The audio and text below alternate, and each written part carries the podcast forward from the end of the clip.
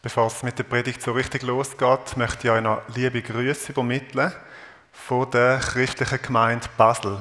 Ich bin letzte Woche, letzten Sonntag in der Habermatte. Dort im Prisma gibt es zwei Gemeinden, die New Covenant Fellowship und die christliche Gemeinde Basel. Und ich habe das Privileg gehabt, in der CGB zu predigen. Und der Pastor von der CGB, der Benny Rolfing, kommt dann in einem Monat zu uns. Ganz herzliche Grüße von dieser Gemeinde. Heute ist der eidgenössische Dank, Buß- und Betttag. Ein Viertag, der ist für drei Sachen reserviert. Für Dank, für Buß und für Gebet. Und heute rede ich so über den Mittelteil, du kannst sagen, über das Fleisch vom, im Inneren vom Sandwich, über Buß. Über Buß. Ich lese euch einen Brief vor, Ausschnitt aus einem Brief, wo mich diese Woche, wo mich diese Woche erreicht hat.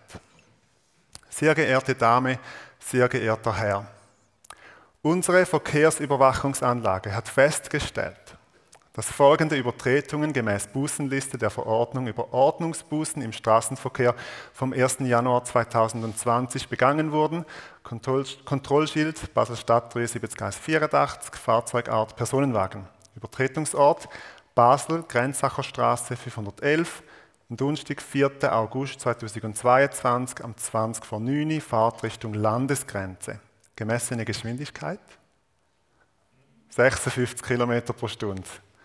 Abzug der Sicherheitsmarge 5 km pro Stunde, Geschwindigkeitsüberschreitung 1 km pro Stunde.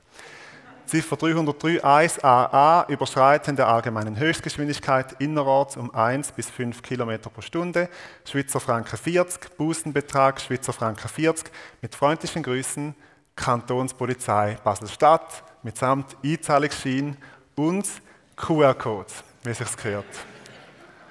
Was für ein Gefühl kommt in dir auf, wenn du an Buß denkst? Erinnere dich mal zurück, ob du in deinem Leben als Christ oder allgemein in deinem Leben schon mal einen Bus bekommen hast, sei es falsch parkiert oder zu schnell gefahren, wie du mit dem Auto fährst. Du hast es präsent, du schaust gerade nicht aufs Gaspedal oder auf den Tacho und es blitzt. Und jetzt erinnere dich mal an das Gefühl, was da mal ausgelöst hat. Das gibt so ein spezielles Gefühl in der Magengegend, das gibt es vor allem dann. Und heb deine Hand, wenn das Gefühl Freude war.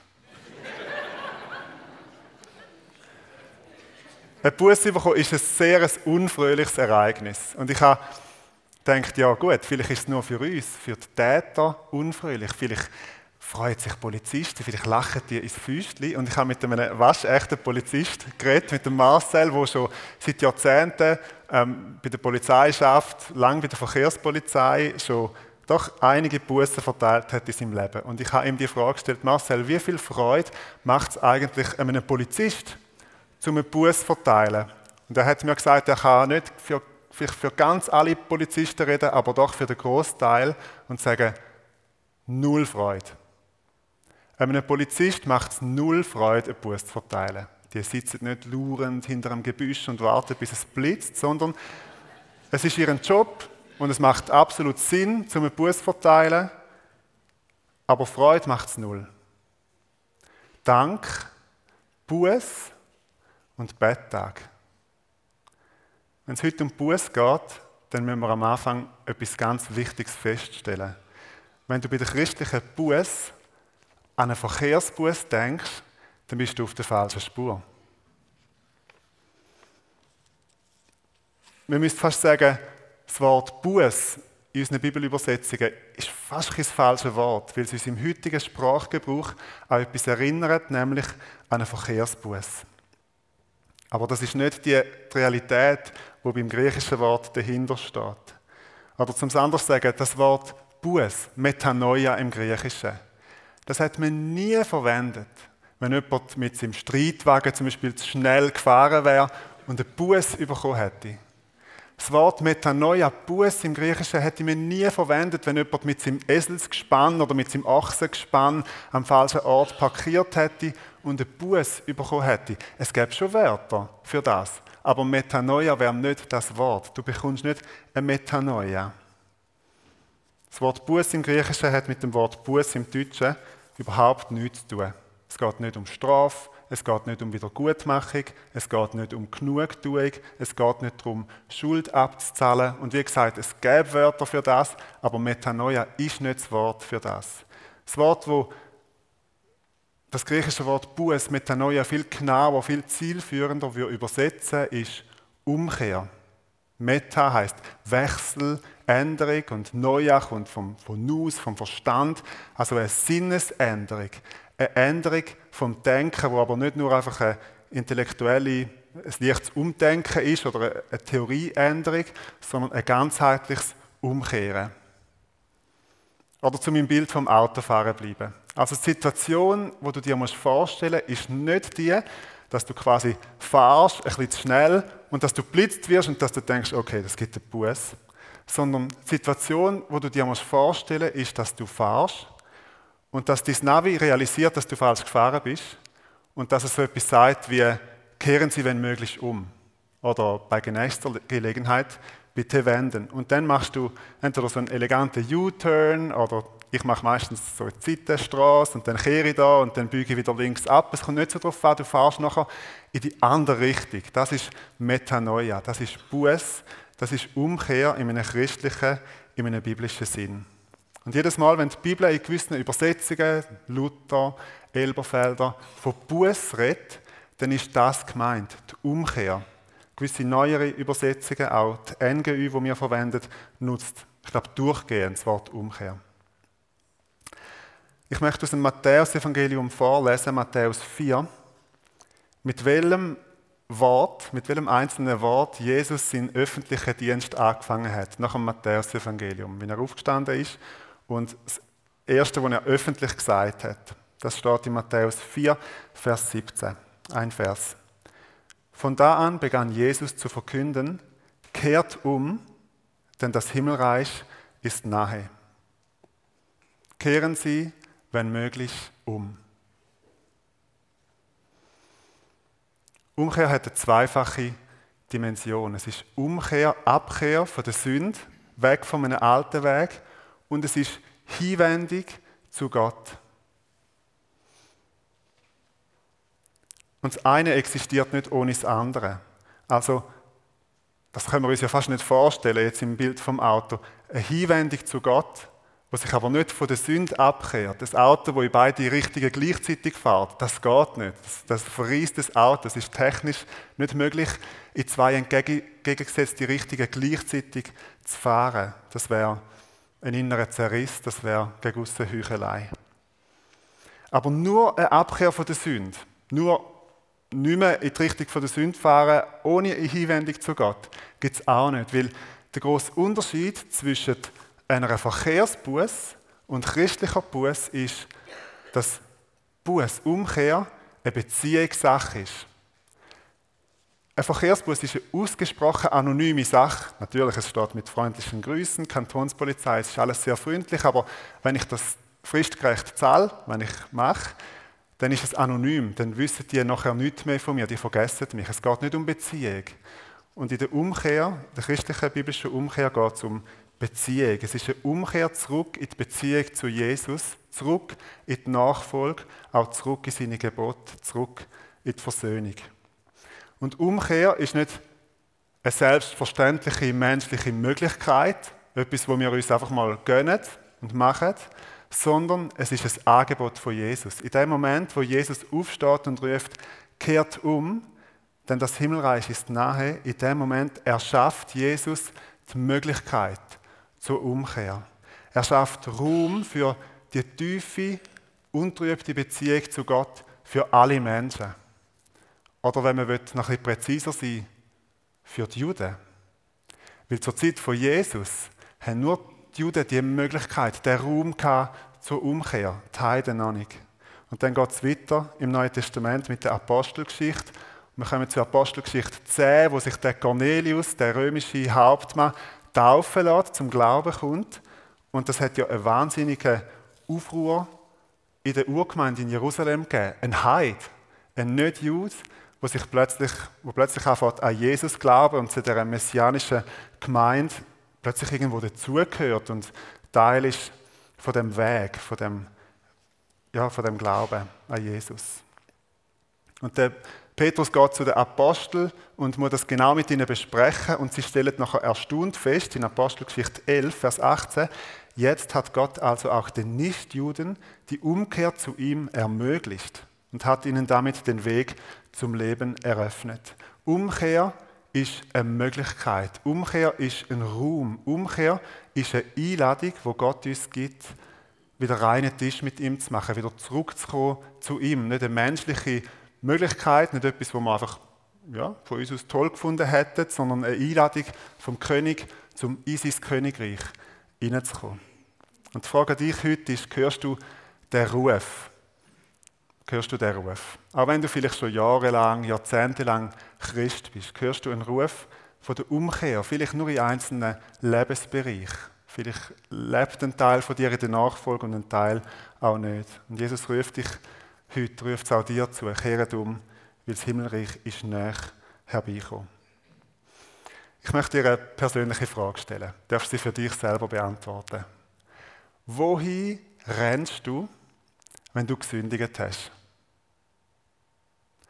Rennst du quasi in dein Gärtchen von Scham, von Selbstmitleid, von Reue, von irgendwie selber müssen wieder gut machen, nahest du dir dein Gewand aus Feigenblättern, von deine Scham bedecken, deine Schuld bedecken und probierst da wieder irgendwo in Ordnung zu bringen oder zumindest dich vor dem Gott zu verstecken, wo nichts verborgen bleibt.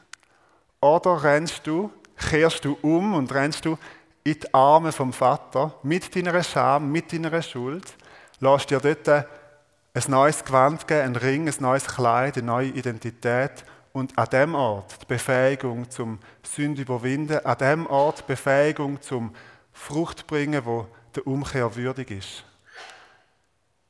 Weil das passiert nur an dem Ort. Das passiert da innen nicht. Und das ist die grosse, die grosse Frage der große Unterschied. Und natürlich ist es schmerzhaft, Schuld ins Haus vom Vater zu tragen. Natürlich ist es nicht toll, zu kommen und zu sagen, schau, ich habe es verbockt. Natürlich ist es mit auch Reue verbunden, mit Trauer darüber, dass man mit seinem Leben vielleicht nicht besser umgegangen ist oder mit seiner Zeit, mit seinen Beziehungen, mit seinem Geld, mit seinen Ressourcen.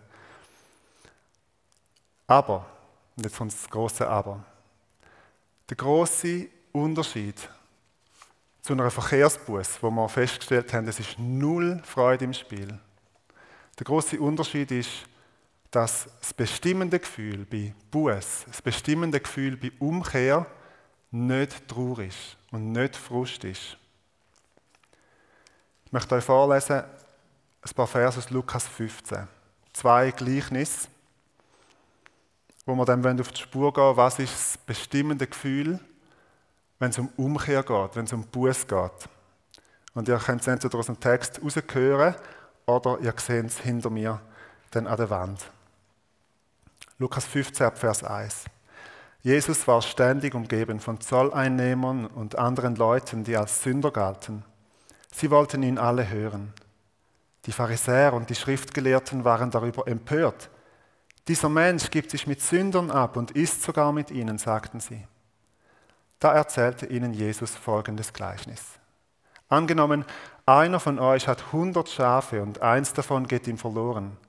Lässt er da nicht die 99 in der Steppe zurück und geht dem Verlorenen nach, bis er es findet? Und wenn er es gefunden hat, nimmt er es voller Freude auf seine Schultern und trägt es nach Hause. Dann ruft er seine Freunde und Nachbarn zusammen und sagt zu ihnen, Freut euch mit mir, ich habe das Schaf wiedergefunden, das mir verloren gegangen war. Ich sage euch, genauso wird im Himmel mehr Freude sein über einen einzigen Sünder, der umkehrt, als über 99 Gerechte, die es nicht nötig haben, umzukehren.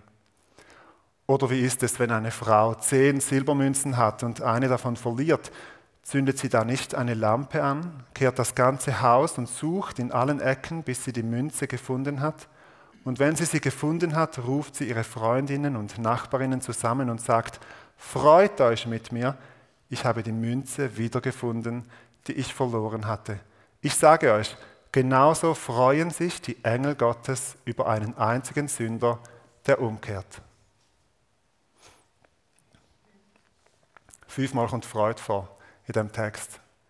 Es ist ein strukturgebendes Wort, ein bestimmendes Wort, Das bestimmende Gefühl, das mit Umkehr zusammenhängt, ist, dass Jesus sagt, im Himmel gibt es Freude. Bei den Engeln gibt es Freude. Bei dem Hirt gibt es Freude. Bei der Frau, die die Drachme wiedergefunden hat, gibt es Freude. Das bestimmende Gefühl ist Freude.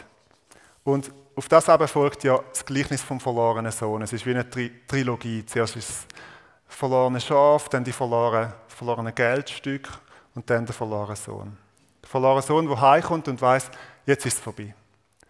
Jetzt, jetzt ist alles vorbei. Jetzt muss ich zurück zu meinem ehemaligen Vater und ich muss als Knecht bei ihm arbeiten, damit ich irgendwie meine Existenz kann bestreiten kann, irgendwie kann überleben Und der Vater, wo ihn willkommen heißt, wo ihm das Gewand gibt, wo ihm der Ring gibt, wo ihn ausstattet mit der Würde vom Sohn, wo es festmacht, das beste Mastkalb schlachtet. Und dann wird der ältere Sohn nicht dazu stoßen. Er kann es nicht fassen, was dort passiert. Und der Vater in seiner Barmherzigkeit geht nochmal raus und geht auch dem älteren Sohn entgegen. Und dann gibt es ein Gespräch und am Schluss der ganz bezeichnende Satz, wo der, Älter, wo der Vater zum älteren Sohn sagt, aber jetzt mussten wir doch feiern und uns freuen, denn dieser hier, dein Bruder, war tot und nun lebt er wieder. Er war verloren und nun ist er wiedergefunden. Wir mussten feiern und uns freuen. Und ich habe es extra für euch angeschaut. Das griechische Wort für mussten heißt im Deutschen mussten. Der Vater hat müssen. Es hat für ihn gar keine Alternative gegeben, nicht wegen einem äußeren Sachzwang, sondern weil es seinem Herzen so entsprochen hat, er hat müssen sich freuen, er hat müssen feiern, er hat keine andere Möglichkeit gesehen. Der Vater steht nicht beleidigt, tief kränkt, mit verschlossenen, verschränkten Armen vor seinem Hof und wartet, bis der ehemalige Sohn angekrochen kommt, bis er sich wieder aufschafft, bis er vielleicht wieder darf am Tisch sitzen, so als Oberknecht, bis er wieder ein besser ist. Das ist keine Möglichkeit die der Vater hatte. Er hätte es nicht können so machen. Er hat sich müssen freuen. Und der Vater steht für Gott in dieser Geschichte. Jetzt überlegt er mal, wie viel Mal steht in der Bibel, dass Gott etwas muss. Nicht so oft, oder? Gott kann viel, Gott darf viel, aber Gott muss nicht so viel. Und da heißt der Vater hat sich müssen freuen. Lass dir nicht einreden, dass Gott ab deiner Umkehr beleidigt, tief kränkt, mit verschränkten Armen vor dir steht. Gott kann gar nicht anders, als sich freuen wenn du zu ihm umkehrst. Und an deinem Gottesbild wird sich entscheiden, ob du vor ihm flüchtest oder ob du mit deiner Sünde, mit deinem falschen Weg umkehrst, zurück in seine Arme rennst, wenn du gesündigt hast. Dreh dich mal zu dem Nachbar, deiner Nachbarin um und sag zu ihm, zu ihr, Buß ist fröhlich.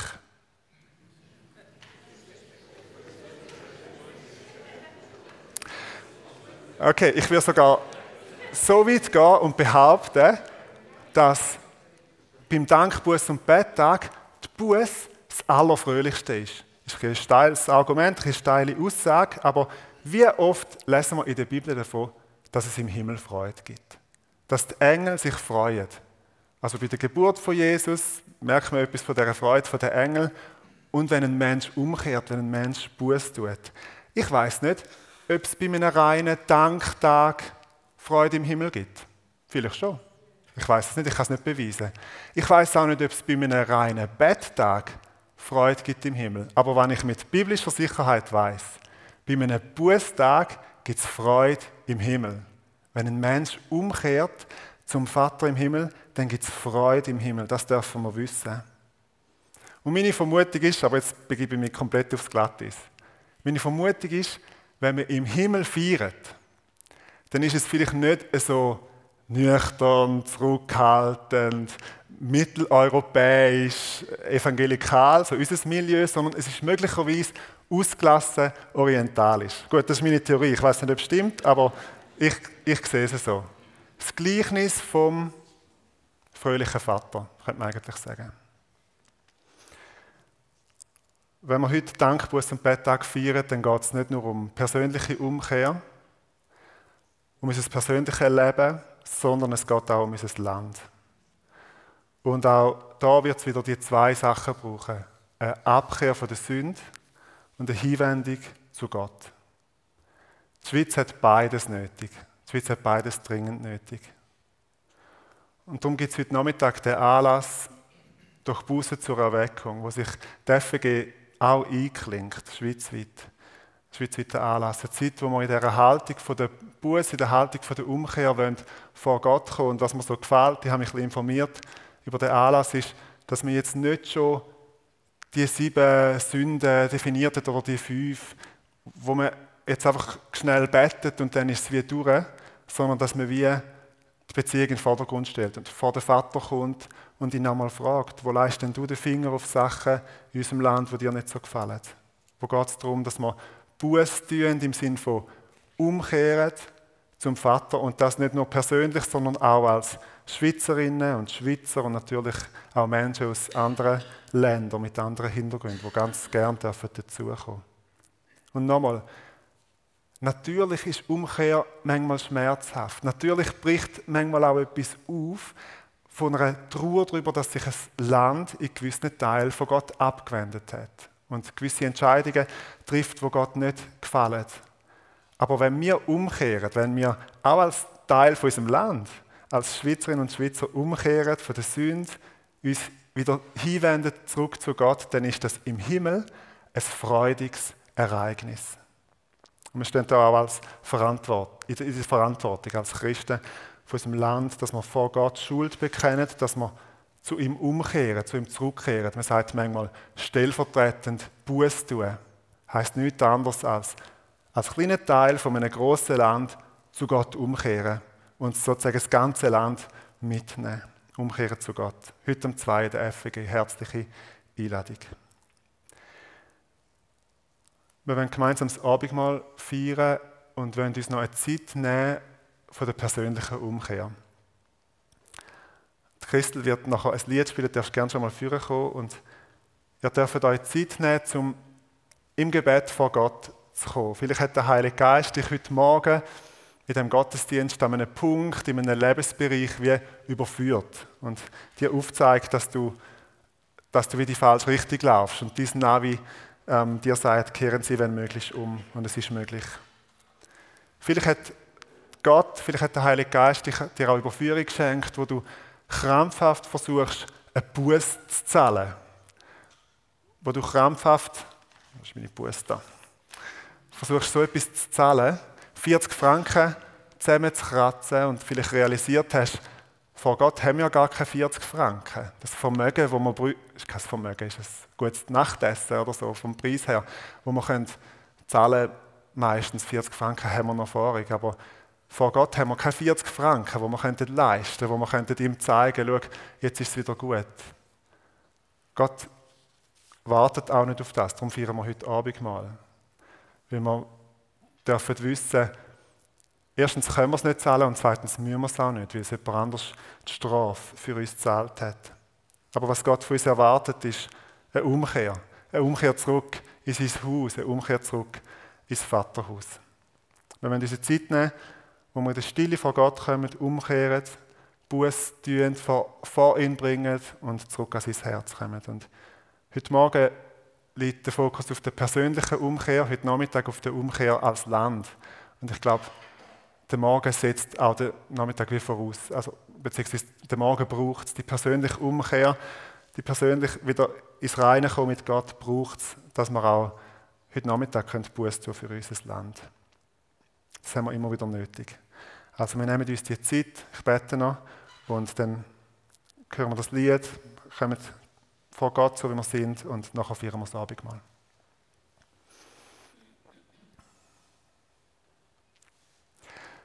Vater, ich bete für die Zeit, für den Morgen, wo du durch deinen Geist zu uns geredet hast, uns auch überführt hast von Sachen, wo wir auf der falschen Spur sind, dass du uns ziehst jetzt in dein Vaterhaus. Und ich bete für jetzt und auch für Menschen, die das später noch nachlassen, für ein Zurückkommen zum Vater und der Abkehr von der Sünde. Das ist nicht etwas, wo wir einfach so mal schnell können, sondern du rufst uns und du ermöglichst es für uns.